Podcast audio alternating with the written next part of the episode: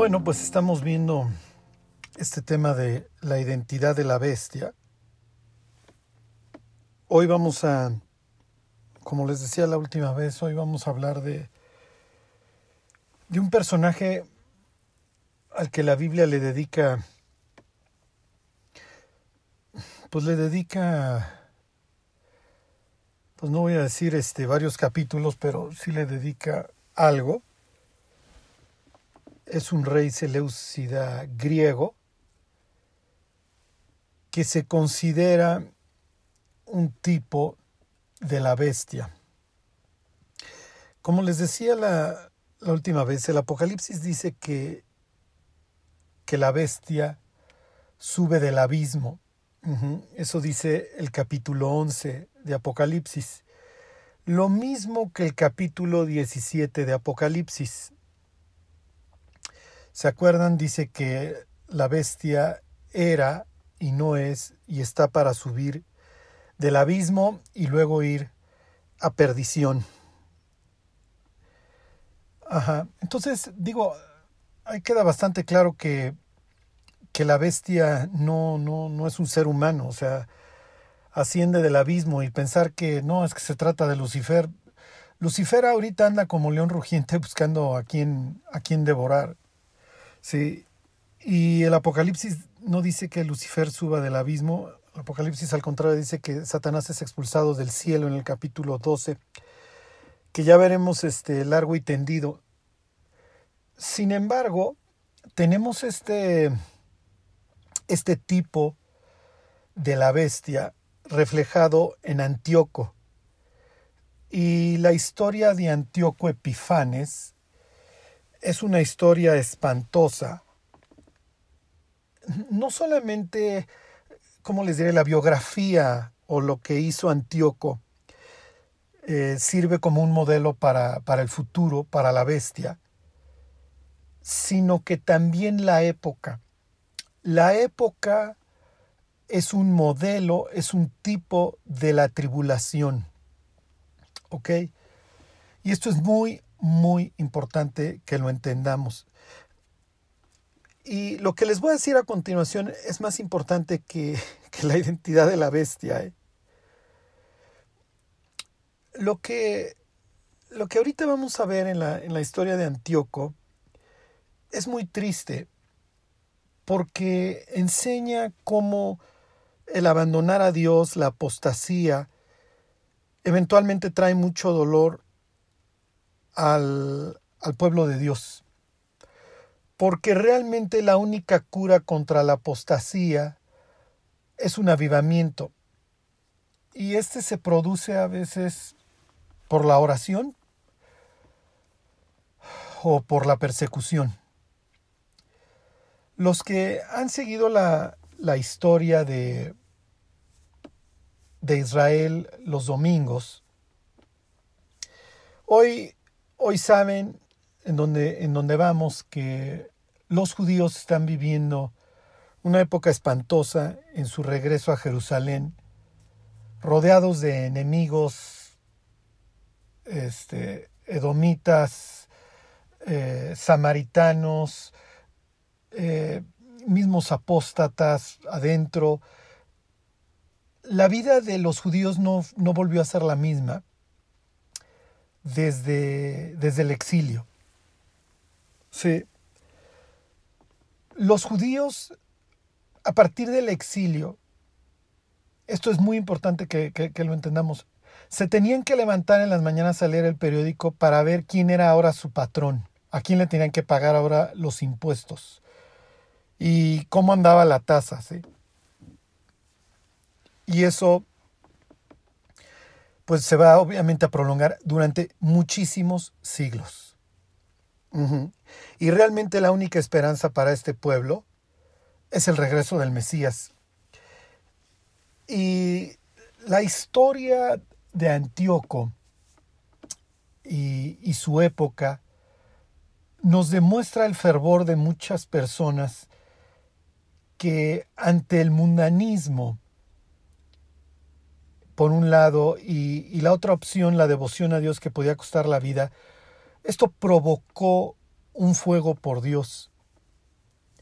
Y obviamente esto provocó cada día un, ardiente anhelo de que viniera el Mesías finalmente con la paz que prometía la Biblia y con todas esas promesas de restauración que tenía Jeremías 31 en adelante y que tenía el capítulo 40 de Isaías en adelante y todo lo que, lo que habían prometido los, los profetas menores en sus últimos capítulos, ¿sí? lo que había prometido Amós, Miqueas en sus últimos capítulos. Algún día va a venir el Mesías y, y los montes van, van a rebosar vino y algún día podremos servir a Dios sin miedo.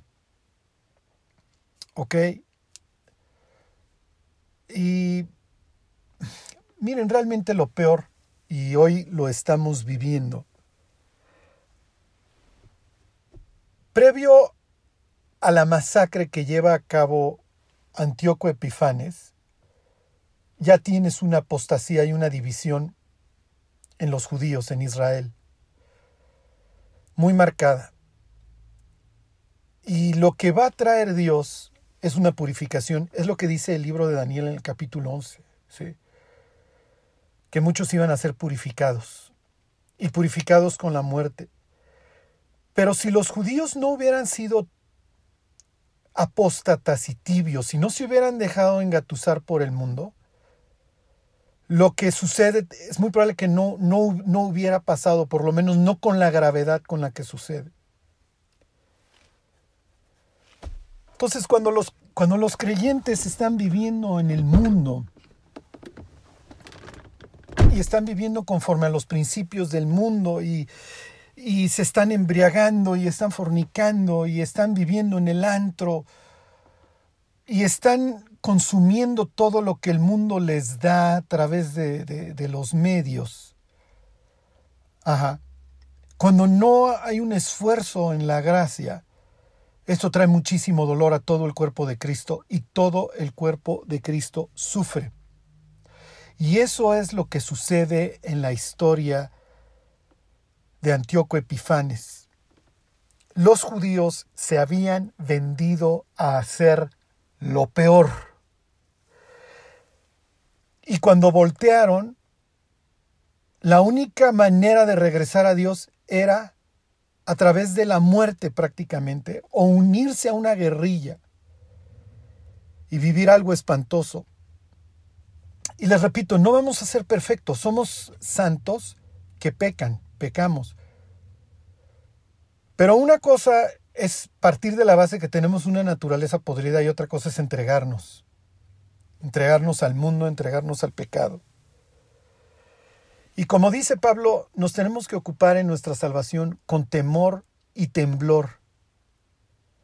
Tenemos que tener este temor a Dios y temor de que nuestro vecino se vaya al infierno por nuestra mala conducta tenemos que recordar que antes que cualquier profesión somos hijos de Dios. Cuando olvidamos quiénes somos y a dónde vamos, perdemos todo. Y algún día estaremos delante del tribunal de Cristo rindiendo cuentas acerca de nuestra vida. Ese día estaremos solos frente al trono. No, no, no vamos a poder poner pretextos, es que fulano vivía peor que yo, es que Mengano un día me, me insultó, lo que ustedes quieran. Y miren, la historia de los macabeos, que les toca vivir esta época horripilante, un modelo de la tribulación, Ahorita les voy a decir en qué, nos en qué nos distinguimos y en qué se van a distinguir los santos de la tribulación de los macabeos. A los macabeos, el libro de Daniel les da un sitio de honor, o sea, Dios les da un sitio de honor. Y, y su historia está en un libro apócrifo. Ajá. Obviamente no inspirado por Dios, tiene muchas burradas. Digo, nos, nos queda claro como, como son la mayoría de los apócrifos, pero eso no quiere decir que no esté flotando en la mente de los judíos y que no forme parte de su cosmovisión.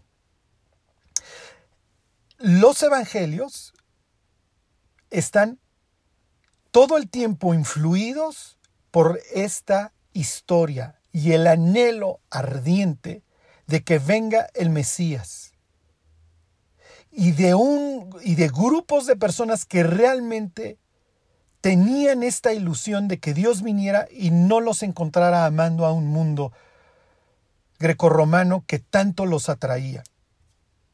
Era muy fácil irte, irte al estadio a ver las carreras, era muy fácil ir al gimnasio a ver a los hombres desnudos, hacer su, atletismo y, pensar que el hombre es la medida de todas las cosas. No vayan a pensar que el humanismo y la adoración a la tecnología es privativo del siglo XXI. El mundo griego era en su momento lo más atractivo, lo más seductor, como hoy. Como hoy. Basta ir pasando los canales de la televisión para que el diablo nos recuerde en instantes, en segundos, todo lo que no tenemos. Y que nos suspire al oído, mira, tú no tienes eso, tú no tienes aquello, mira eso. Y nos transporte al huerto del Edén y nos diga, tu Dios no te deja hacer nada, ¿verdad? Y si pudo seducir a Eva, que tenía una sola prohibición y de bosques y hectáreas enteras, nada más no podía comer de uno, y la hizo caer en la trampa de que algo le faltaba, imagínense a nosotros, en un mundo enfermo y degenerado, pero eso sí, atractivo. Digo, los creyentes no abandonan a Cristo para ir al mundo, a un mundo espantoso. La seducción es muy fuerte. Y el diablo todo el día le va a estar recordando a los cristianos qué nos hace falta, qué no tenemos. Para que olvidemos esas palabras de David, el Señor es mi pastor, nada me faltará. O lo que dice Pablo a los colosenses, y vosotros ya estáis completos en Él que es la cabeza. Y el diablo siempre va a decir, no es cierto, sea Jehová o no tu pastor, todo te va a faltar. Y no es cierto, tú no estás completo. Piensen en todas esas personas que no se convierten a Cristo porque creen que tienen que hacer méritos, que no van a estar completos en Cristo, que algo les va a faltar, que tienen que hacer su parte, que no creen que la cruz sea suficiente. La época de la apostasía que cuenta el libro de Daniel en los capítulos 8 y 11 es horrible. Y ahí no, no entra tanto en detalles, digo, de hecho nada más lo menciona el capítulo 11 ahí de forma incidental. Las noticias para Daniel. Daniel es muchos años antes, ¿eh? Daniel es 300, 300 y pico años antes de esta historia. Pero Daniel quería saber el destino de su nación y se lo dijeron. Y las noticias no son buenas.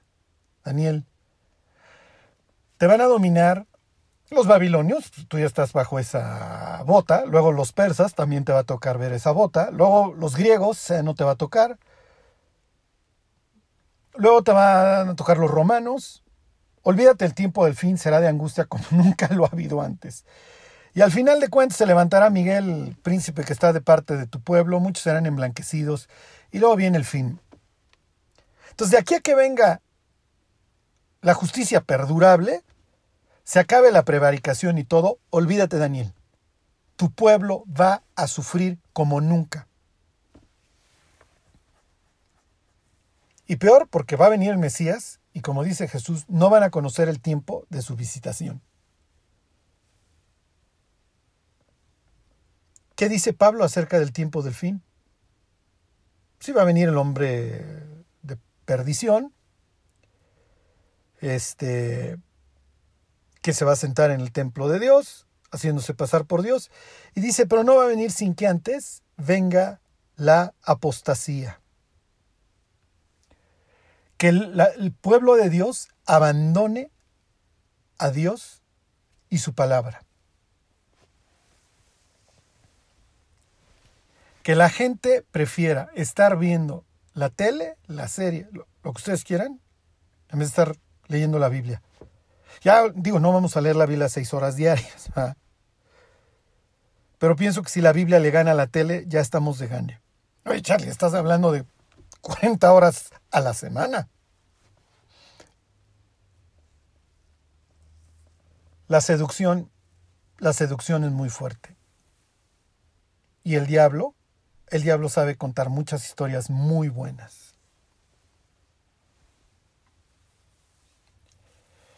Y espero que si hoy llegamos a los últimos versículos de este capítulo 11 de Daniel, muchos tomen aliento. Como dice, el pueblo que conoce a su Dios actuará. Y qué increíble poder de alguna manera, si acaso, digo, a, los talones de estos macabeos, pero podernos identificar con esas palabras que el pueblo de Dios no sea barrido por toda la propaganda y mantenga todavía el discernimiento. Y sepa la época y los tiempos que le tocó vivir. Dice Jesús, y por haberse multiplicado la maldad, el amor de muchos se enfriará. Y es justo lo que sucedió 200 años antes, durante la época de los macabeos pero el pueblo que conocía a Dios actuó. Siempre, siempre me pregunté qué, pensaba Dios de, los macabeos, o sea, porque los macabeos, este, y vamos a ver cómo esta influencia está en el Apocalipsis, ¿sí? Porque vamos a ver, un, así como hay un modelo macabeo, también, también los tenemos en, en el Apocalipsis. Una escena prácticamente igual ¿eh? a la de los macabeos, pero con una diferencia. Pero bueno, se los voy así adelantando para que dejarlos medio picados y no se me duerman. Siempre pensé que, qué opinaba Dios de los macabeos, porque los macabeos se dedicaron a, a, la guerrilla, y una guerrilla bastante intensa, contra griegos y contra apóstatas.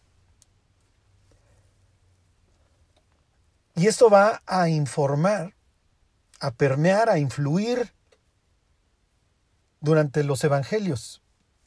Jesús tiene un discípulo que se llama Simón, Simón el celote. Y Simón el celote odia la ocupación romana y odia las insignias romanas a lo largo de toda su tierra. Esta es la tierra de Dios y Dios nos prohibió tener imágenes. Y odia la cultura griega y odia la cultura romana. ¿Está bien o está mal que, que Simón el celote haya matado soldados romanos, que los conquistaron, que matan constantemente gentes de ellos, que a los que se les ponen al tiro los crucifican. ¿Está bien o está mal que, que ataque apóstatas? Que si se encuentra un saduceo solo, está bien que lo mate, que le corte un dedo. ¿Está bien o está mal?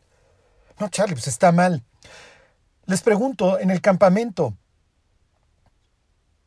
cuando Balaam le, aconseja a Balac, mándales mujeres y vas a ver porque la fortaleza de este pueblo está en su pureza. Mándales mujeres y así los vas a derrotar, los vas a poner en enemistad contra su propio Dios. Finés se levanta. Y años más tarde el salmista diría que esto le fue contado por justicia. Finés se levanta y mata a Cosby y a Simri. Y esto le trae un sitio de honor y el sacerdocio perpetuo. ¿Esto está bien o está mal? ¿Se puede defender a Dios con la espada? Bueno, pues aparentemente Finés lo hizo. Atravesó a dos personas.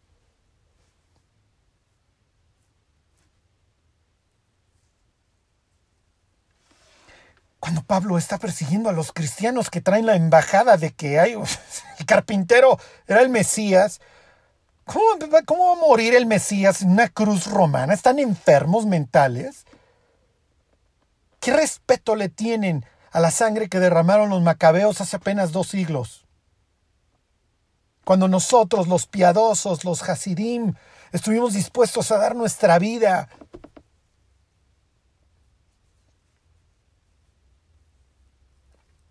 Jesús está en la última cena y le dice a los discípulos, cuando los mandé sin alforja, ¿les faltó algo? No. Cuando los mandé sin espada, ¿les faltó algo? Bueno, pues no. Bueno, pues ahora el que no tiene espada, venda la capa y cómprese una. Y entonces uno de los discípulos dice, aquí hay dos. Y Jesús les dice, ya deja de decir babosadas. Basta. Bueno, entonces sí llevo espada o no llevo espada. Un día entrevistaban a un pastor que yo consideraba una persona ecuánime en Estados Unidos y le preguntaban acerca de la guerra en Irak. Digo, nos queda claro a los que no vivimos en el imperio por qué tuvo lugar esa guerra. Bueno, es que Jesús dijo que la espada, ¿estás enfermo? Entonces, ¿qué? ¿Sí se lleva el Evangelio a punta de bombazos? ¿O en serio, ya te creíste la propaganda? A continuación, seguramente Simón el Celote y, Pedro pues, le cortan la oreja a Malco. Era lo que hacían los celotes. Como los saduceos eran unos vendidos y el sacerdote no puede tener defectos, le cortaban una oreja, un dedo, lo que fuera. Entonces ya no podían oficiar. Entonces le corta la oreja a Malco. ¿Y qué es lo que hace Jesús? Le restaura la oreja. Bueno, entonces Jesús no es por la espada, no es con la espada como vamos a llevar el mensaje, digo, es lo que hicieron los macabeos. Regresando al Apocalipsis, ¿se acuerdan del quinto sello? Cuando abrió el quinto sello vi bajo el altar las almas de los que habían sido muertos por causa de la palabra de Dios y por el testimonio que tenían. Y clamaban a gran voz diciendo, ¿Hasta cuándo, Señor Santo y verdadero, no juzgas y vengas nuestra sangre en los que moran en la tierra? Y ahora sí les digo, a diferencia de los macabeos, los santos de la tribulación vencen a través de la sangre del cordero, es lo que dice Apocalipsis 12, y con su testimonio.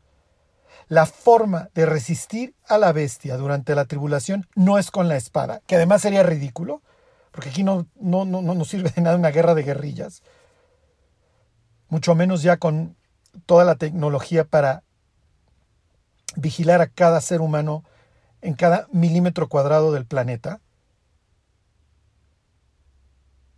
La forma de vencer a la bestia es arrebatando almas a través de la predicación del Evangelio de Jesucristo. Esa es nuestra arma. No es carnal, sino espiritual. ¿Para qué? Para la destrucción de fortalezas que se levantan contra el conocimiento de Dios. Cuando los macabeos restauran el templo, cuando lo vuelven a dedicar, eso quiere decir la palabra Hanukkah, tal cual, dedicación, está en la Biblia. Digo, no tenemos libros de macabeos en la Biblia, pero bueno, la palabra Hanukkah es lo que me refiero. Cuando vuelven a dedicar el templo, celebran un, oigan, pues es diciembre y no hemos celebrado ninguna fiesta, pues vamos a celebrar la última que tuvimos que haber celebrado, que era tabernáculos, y lo hacen con palmas, en señal de victoria. Y además que las palmas tenían que ver con la fiesta de los tabernáculos. Cuando reciben a Jesús en Jerusalén, Jesús se pone a llorar porque lo reciben con palmas. Ya va a derrocar al imperio romano y vamos a ser felices. No, muchachos, lo que ha destruido sus vidas, para empezar, no son ni los romanos, me estoy yendo en reversa, ni los, griegos, ni los persas, ni los babilonios. Fue su pecado. Y eso es lo que vengo a resolverles, muchachos. No a través de la espada, como ustedes esperarían, sino a través de mi entrega a Dios.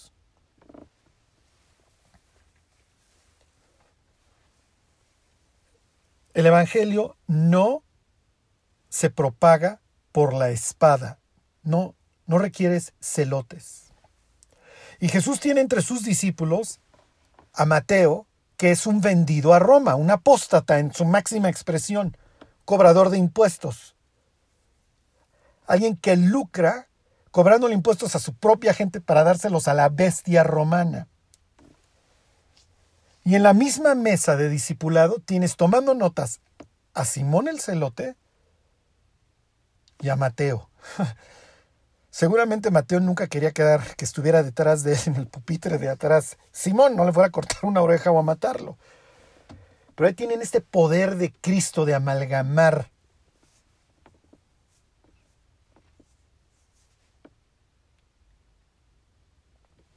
Sí, y de hacer que uno dejara sus corruptelas y el otro dejara las armas y se dedicaran a lo importante, a predicar el Evangelio, que es lo único que transforma las vidas. No a través de la espada, sino a través de un corazón dispuesto a obedecer a Dios. Eso sí, le podían imitar a los macabeos. Piensen en la iglesia de Esmirna. La iglesia de Esmirna no, no guerrea y sin embargo Dios le da un sitio de honor. Y su testimonio es impactante. Piensen en Filadelfia. Ok, entonces, regreso a esto de la tipología para que ya nos metamos a esto de, de Antíoco. Eh, entonces, tipo quiere decir modelo. La Biblia tiene muchos tipos, ¿ok? Sobre todo de Cristo.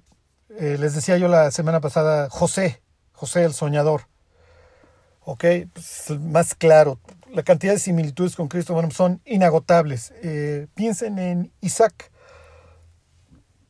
Y sucedió después de estas cosas que probó Dios a Abraham y le dijo a Abraham y Abraham dijo, heme aquí, quiero que vayas al monte Moriah y mates a tu hijo. Entonces, me vas a entregar a tu único.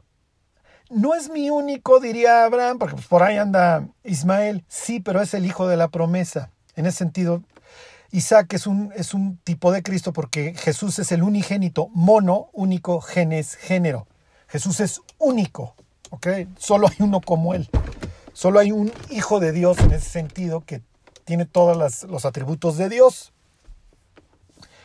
Ok, ¿y lo vas a matar en dónde? En un monte, ok, le suena el Gólgota, bueno, en este caso es Moria. Ok, entonces me lo llevas para allá. Ok, Jesús va a morir a espaldas de este, de este monte, ok que Dios le está dando la espalda. Bueno, espaldas del templo. Ok, este, y el camino dura tres días. Ok, y en un sentido figurado, dice Hebreos, Abraham recupera a Isaac de entre los muertos pensando que Dios era capaz de la resurrección de, de Isaac. Jesús resucita después de tres días. Sucede que van Abraham, Isaac y dos y esos dos les dicen, bueno, ya ustedes se quedan aquí, ustedes ya hicieron su parte, yo me voy con el muchacho. Jesús es crucificado junto a dos personas. De repente participan en todo este evento, hay un intercambio, etcétera, vienen tinieblas y quedan solos el padre y el hijo, y el padre mata al hijo, al igual que en el caso de Abraham. ¿Ok? Nada más que en el caso de Abraham, la muerte de Isaac no iba a redimir a nadie y entonces Dios lo detiene y le dice, ya sé que no me negaste ni a tu hijo. Y entonces alzan los dos los ojos y ¿qué creen que ven? Un cordero, un carnero, ahí está este, metido sus cuernos en los espinos, ahí se atoró. Y el Hijo de Dios está muriendo con que en la cabeza, bueno, pues con su corona de espinas. Entonces todo este capítulo 22 es un tipo de Cristo, todo lo que le sucede a Isaac. Eh, piensen en Esther. Esther tiene que acudir a implorar el favor del rey, pero no es que cualquiera nomás se le presente al rey, como nadie nomás se le presenta a Dios. Y entonces le dicen, mira, pues no hay otra opción, porque si no, pues vamos a perecer. Y entonces Esther dice, pónganse a orar y ayunar por mí. Y al tercer día voy, y si perezco que perezca, se presenta, el rey le extiende el cetro, como el padre le extendió el cetro cuando penetró el cielo y el rey le concede la vida de su pueblo como le concedió el Padre al Hijo nuestra vida porque el sacrificio de Cristo fue suficiente y Cristo halló gracia. Después de cuántos días resucita Esther? Después de tres días, porque ella en ese sentido, el primer día que dice voy a ir, ese día entrega su vida y muere, y el tercer día lo más probable es que la ejecuten, pero el tercer día el rey le extiende el cetro y ella, en un sentido, resucita de entre los muertos. Entonces ahí tienen otro tipo de Cristo representado en una mujer. En ese caso, Hadasa, ¿sí? Doña Arrayán. Eh, Jonás, el enviado a los gentiles. ¿Ok? que a través de su predicación logra que los gentiles no perezcan de un juicio que estaba decretado contra ellos y después de tres días es vomitado. ¿Ok? Y así nos pudiéramos seguir con Salomón, que es el descendiente de David y que es el príncipe de paz y que amplía el reino y bla, bla, bla, y cada uno vive debajo de su higuera y debajo de su vid durante el reinado de Salomón. ¿Ok? Entonces, cantidad de tipología en la Biblia. Obviamente Jonás, pues no es así que tú digas un supertipo de Cristo, pero tiene muchas cosas que, que, te hablan del futuro Mesías. Salomón, bueno, Salomón, digo, hablando de apostasía, pero tiene muchas cosas. Isaac no es perfecto, anda eh, copiando los pecados de su papá, diciendo las desconfianzas de su papá, diciendo que su esposa Rebeca este, pues, es su hermana, bla, bla, bla. Lo mismo sucede con la bestia. La bestia es tipificada a través de Antíoco Epifanes, pero no se parecen en todo. ¿Ok? Al igual que José, pues no se parecen todo a Jesús. Lo mismo que Esther a Jesús, lo mismo que Salomón a Jesús, lo mismo que Jonás a Jesús. Espero que eso les quede claro. Charlie, no es cierto, los únicos tipos que hay en el Antiguo Testamento son de Cristo. No, no. Tienes la tipología de la bestia representada a través de Antíoco y tienes la tipología del mismísimo Lucifer representada a través del rey de Tiro y a través del rey de Babilonia. Ok, espero que hasta aquí no, no, no, no se me hayan perdido. Ok, tipo es nada más un modelo. Dios emplea modelos para dar características a través de otro personaje mayor o que, o que es más importante. Les voy a leer este Isaías 14 para que ustedes vean cómo Dios puede emplear a una persona para referirse a otra. Bueno. Ay, estoy en Jeremías, espérame. Isaías 14. Estaba yo en Jeremías 14 y dije, esto no, esto no va bien. Ok, dice.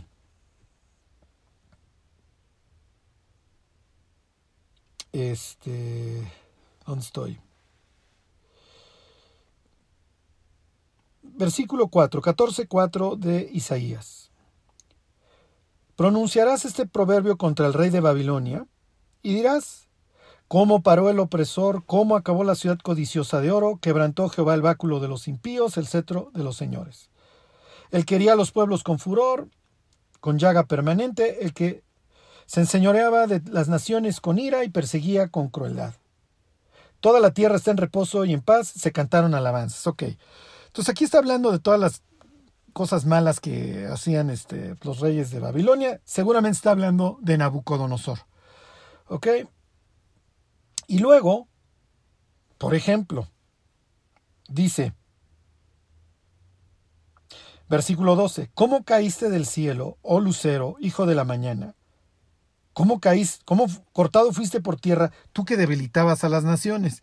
Y Nabucodonosor diría, pues no es para tanto, o sea, Versículo 13, tú que decías en tu corazón, subiré al cielo, en lo alto, junto a las estrellas de Dios, levantaré mi trono, y en el monte del testimonio me sentaré, a los lados del norte, sobre las alturas de las nubes subiré, y seré semejante al Altísimo, mas tú derribado eres hasta el Seol, a los lados del abismo. ¿Ok? Fíjense, se inclinarán hacia ti los que te vean, te contemplarán diciendo, ¿Es este aquel varón que hacía temblar la tierra, que trastornaba los reinos, que puso el mundo como un desierto, que asoló sus ciudades, que a sus presos nunca abrió la cárcel?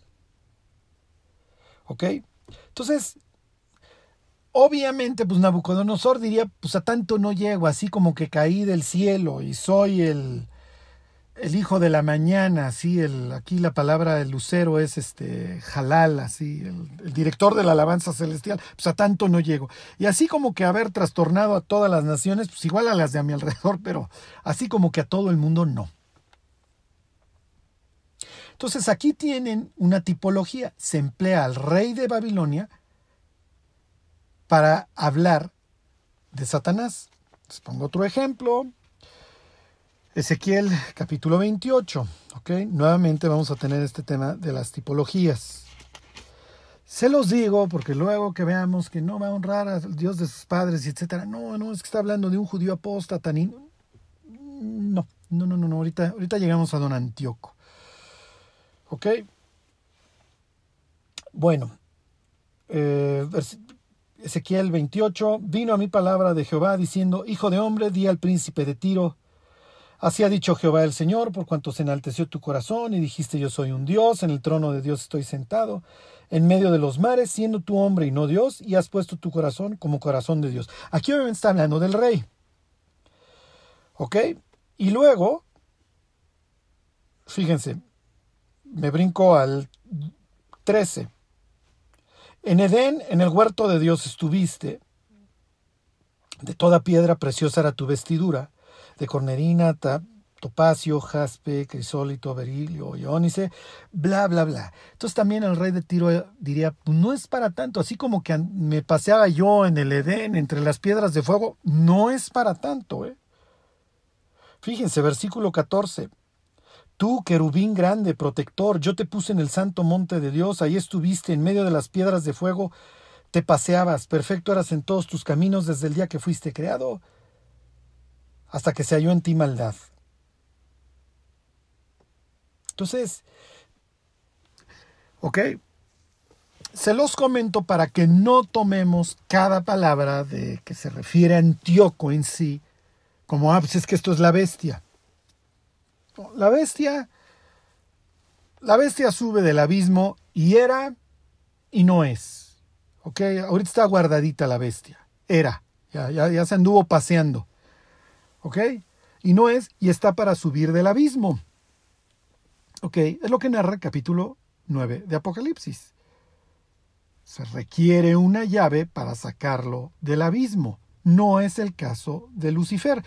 Que Lucifer va a acabar ahí, sí es cierto. Y se la viene cantando Dios desde el Edén. Te vas a arrastrar. Y es lo que dice Apocalipsis, este, Isaías 14 que hace rato leímos. O sea, vas a acabar en lo más profundo, ¿eh? Pero ahorita Satanás no está guardado, al contrario, Satanás anda dándose sus rondines y, activo porque además sabe que va a venir una época de bonanza para él y pues y, en donde pues ya se aventó a la alberca y va a tener que seguir nadando. Bueno, uy, uy, uy, se hizo largo esto. Me voy a ir a Daniel al capítulo 11 y a ver dónde terminamos. Miren, ya no, no importa tanto porque pues realmente ya les dije lo que más o menos tenían que saber. Pero bueno, váyanse a Daniel al capítulo 13. Capítulo 13. ¿eh? Los que lo fueron a buscar, este, pónganse a leer la Biblia, por favor, porque no hay 13 de Daniel. Este, capítulo 11, versículo 13. Miren, igual me alargo, pues ahí lo escuchan en dos partes, pero no, no, no quiero detenerme. Este, Ok, ¿por dónde, ¿por dónde empiezo? Ahí les va. Los judíos, se los repito, se tienen que levantar en las mañanas a ver a quién le pagan el tributo ahora y a ver ahora quién los va a atacar.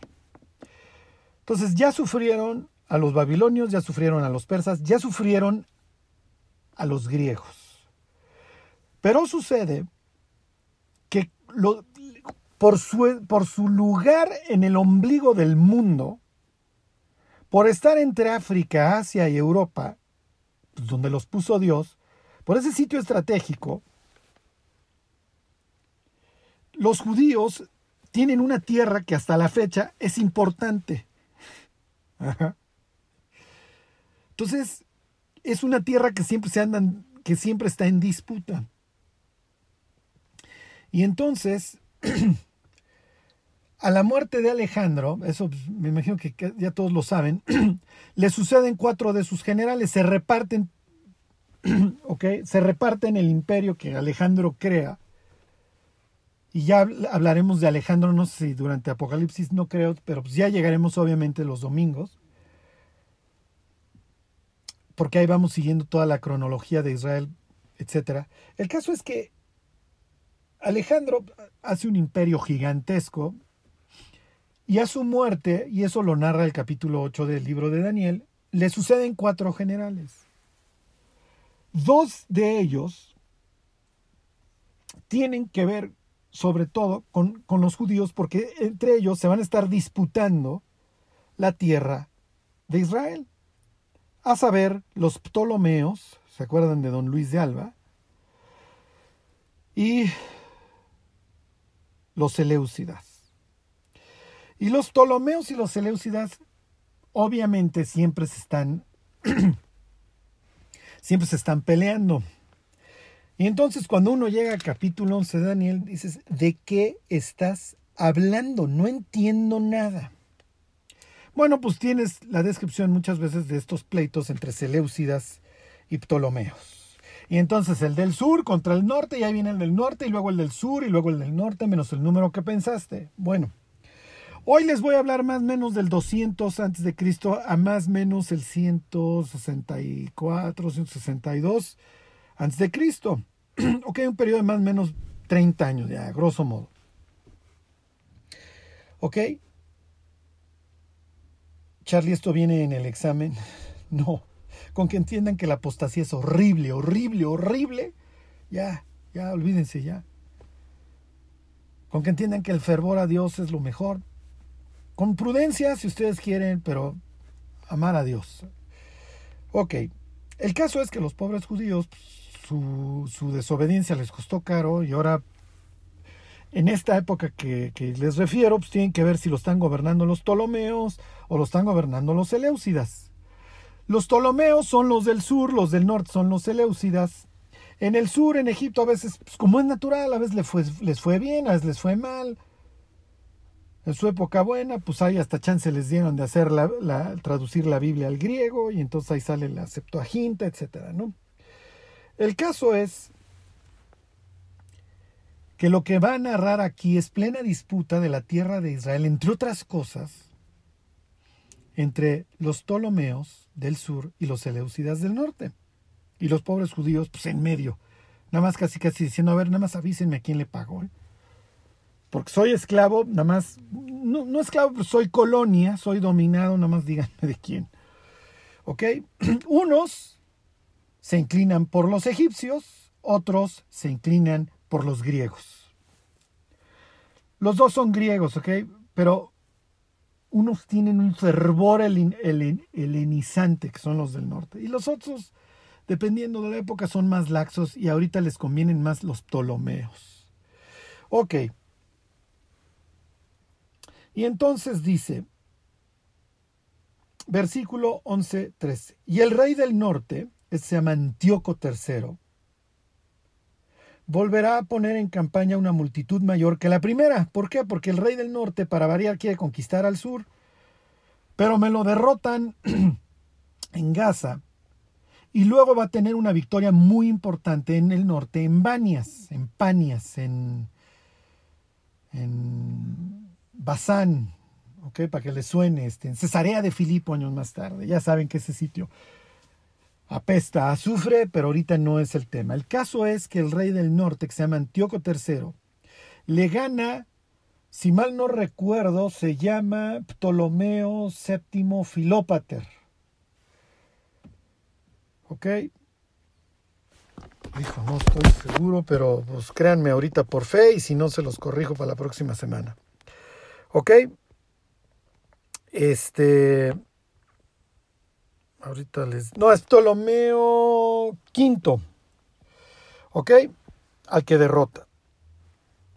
Y entonces se los vuelvo a leer, y el rey del norte volverá a poner en campaña una multitud mayor que la primera, y al cabo de algunos años vendrá apresuradamente con gran ejército y con muchas riquezas. Ya, todo es felicidad, sean, sean felices, ¿ok? Bueno, luego eh, dice versículo 14, en aquellos tiempos se levantarán muchos contra el rey del sur. ¿Ok? Y hombres turbulentos de tu pueblo se levantarán para cumplir la visión, pero ellos caerán. Ok, aquí ya empezamos a tener muchos problemas con los judíos, porque tenemos a los judíos apóstatas. ¿Ok? Y los judíos apóstatas van a estar moviendo los hilos desde un punto de vista político para ver qué nos conviene más y a quién le damos nuestro apoyo, si a los Seleucidas o a los Ptolomeos. ¿Ok? Y esto va a traer muchos problemas, como les digo. Ahorita entro a los detalles. Versículo 15. Vendrá pues el rey del norte y levantará baluartes y tomará la ciudad fuerte, y las fuerzas del sur no podrán sostenerse ni sus tropas escogidas, porque no habrá fuerzas para resistir. ¿Ok? Bueno, entonces, eh, ya, le ganó al del, al del sur.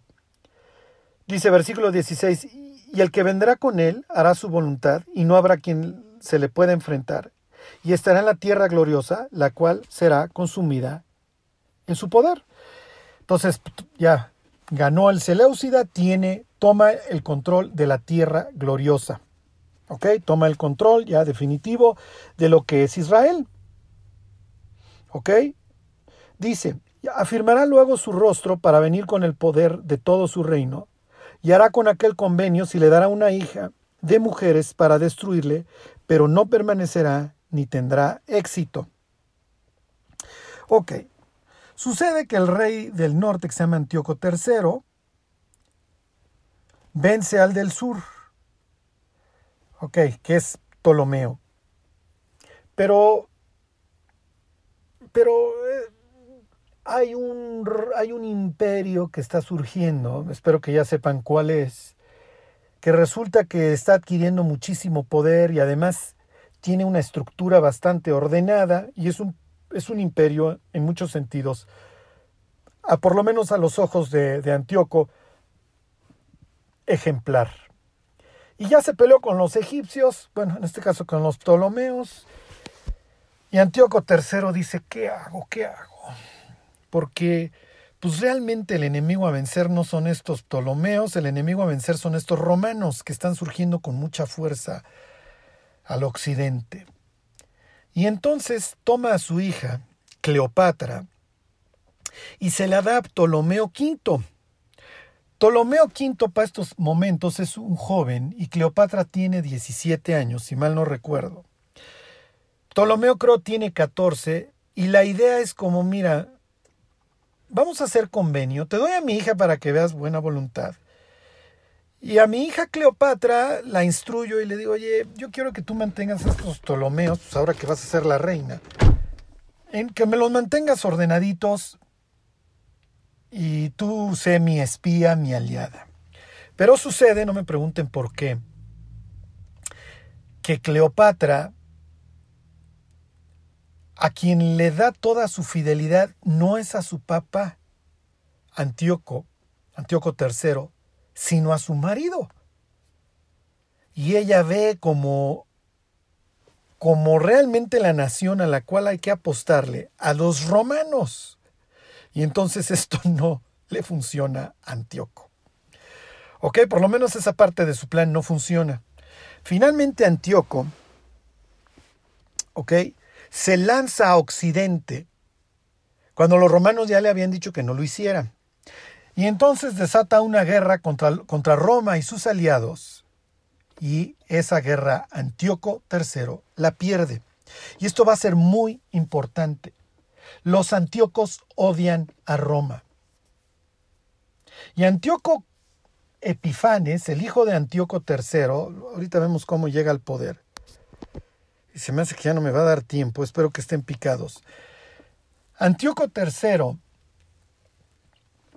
se lanza contra Roma y pierde, es lo que dice aquí el libro de Daniel. Ahora ya la siguiente vez que lean Daniel 11 ya no les va a costar tanto trabajo. Dice, fíjense, eh, les vuelvo a leer el 17. Afirmará luego su rostro para venir con el poder de todo su reino lo logra y hará con aquel convenio si le dará una hija de mujeres para destruirle, pero no permanecerá ni tendrá éxito, no permanece tiene éxito ese plan, porque como ya les dije, Cleopatra le voltea bandera y lejos de ser fiel a papi, se vuelve fiel al marido. Ok, entonces bueno, esa parte no funciona, pero eso no impide que Antíoco III se crea lo suficientemente fuerte para lanzarse contra Roma. Hubiera cambiado la historia de la humanidad si Antíoco III triunfa. ¿Ok? Versículo 18. Volverá después su rostro a las costas y tomará muchas, mas un príncipe hará cesar su afrenta y aún hará volver sobre él su oprobio. ¿Ok? Y que se le pone al tiro, se pone al tiro con los romanos y don Lucio Escipión, hermano de Lucio Escipión en africano, este es Lucio Escipión asiático, lo vence en una batalla que se llama la batalla de Magnesia. ¿Ok? Vence Antíoco III. Y las condiciones de paz quedan redactadas en un tratado que se llama la paz de Apamea. Si les estoy diciendo bien, porque esto es muy importante para el resto de la historia y a los que les guste la historia, este... Bueno, si me equivoqué, es la paz, no sé si de Apamea o de Apanea, no, no me hagan caso, es la paz de Apanea. ¿Ok? El caso es que don Antíoco III pierde la guerra y le imponen el armisticio los romanos a través de, este tratado. Lo búsquenlo, es muy interesante, la paz de Apanea. ¿Ok? Y este tratado va a permear toda la historia del, que, continúa y le va a afectar mucho a Antíoco Epifanes. ¿Ok? Por eso dice Daniel en el, en el 11.18, y aún hará volver sobre él su oprobio, porque esta paz es una paz humillante para los Seleucidas. Y realmente ahí prácticamente empezó el declive de este imperio contra los romanos. Y luego vamos a ver cómo humillan posteriormente a su hijo Antíoco Epifanes y eso va a provocar que más ensañe con los judíos. Ok, entonces Antíoco pierde, Antíoco III, y ahora Antíoco tiene que reparar los daños causados por su guerrita. Y para eso, pues necesita pagar las multas que le impusieron. ¿Ok? Eh, lo que pasa es que me quedo pensando este, si les sigo porque todavía me falta mucha historia y no quiero confundirlos. Les termino con esto. Antíoco III pierde la guerra y a lo que se va a dedicar es a saquear templos. ¿Templos de dónde? Pues de todos los pueblos que están bajo la bota seleucida, entre ellos, ok, entre ellos obviamente va a intentar saquear este, bueno, no él, pero su hijo eventualmente intentará saquear este, el templo en Jerusalén.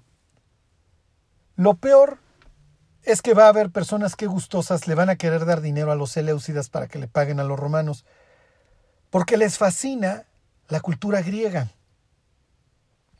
Habrá otros que se resistan, obviamente, y digan, ya parece que vamos a sacar los, todos los tesoros que están dentro del templo para dárselos a los griegos para que anden pagando sus reparaciones de guerritas a los romanos.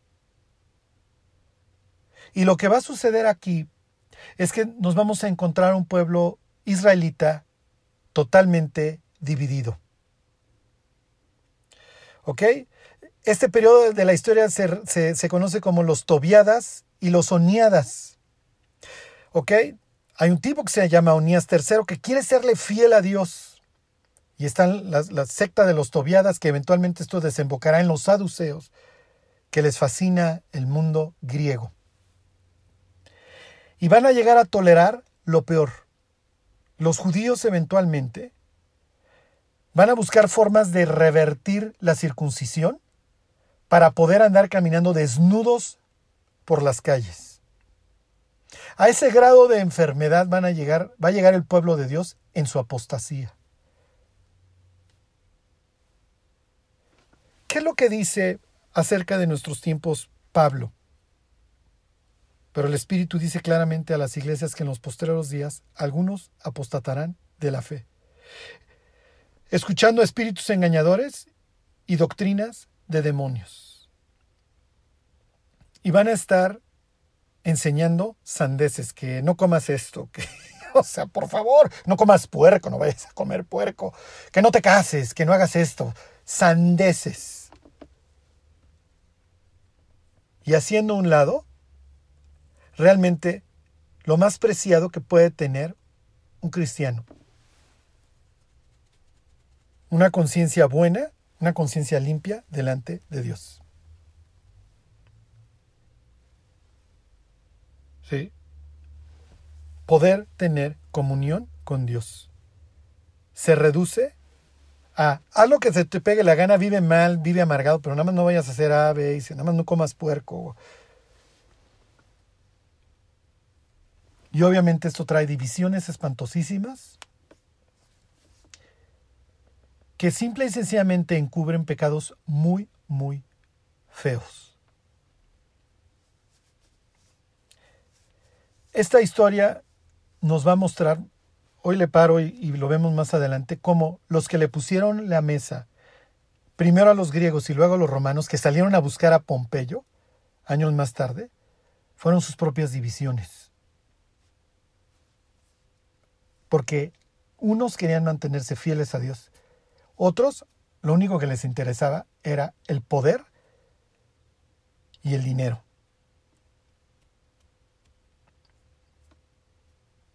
Pero los que se mantuvieron fieles a Dios mantuvieron una especie de llama. Y cuando Jesús tiene bien arrancar su ministerio, llama a Natanael y le dice, te vi debajo de la higuera, ¿eh? porque se ponían debajo de la higuera por la promesa mesiánica que cuando venga el Mesías cada uno va a estar debajo de su higuera y debajo de su vid.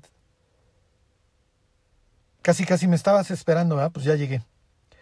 Y antes había preguntado a Natanael, ¿a poco de Nazaret puede salir algo bueno? O sea, de ese pueblo bicicletero, no, no digan. Pero tengo tantas ansias de conocer al Mesías que si nació de donde sea, no me importa, lo quiero conocer. ¿Se imaginan a Natanael después de la resurrección? El gozo, la felicidad, sí vino y pagó por mis pecados y me acaba de encomendar. Lo más precioso que le puede encomendar Dios a cualquier ser humano, que sea su mensajero, que sea su portavoz.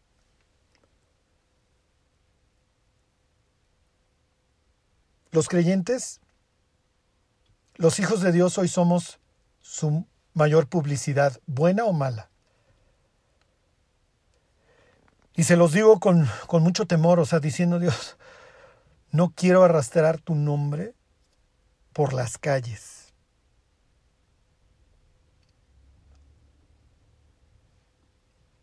Y termino con las palabras de un fariseo, olvidando ciertamente lo que queda atrás. Lo de ayer ya no lo puedo cambiar. Me extiendo a lo que está delante. A lo máximo. A lo que está sobre todo. Al supremo llamamiento de Dios en Cristo Jesús. No que ya lo hayamos alcanzado ni que ya seamos perfectos, pero vamos a extendernos a lo que está delante. Que Dios los bendiga.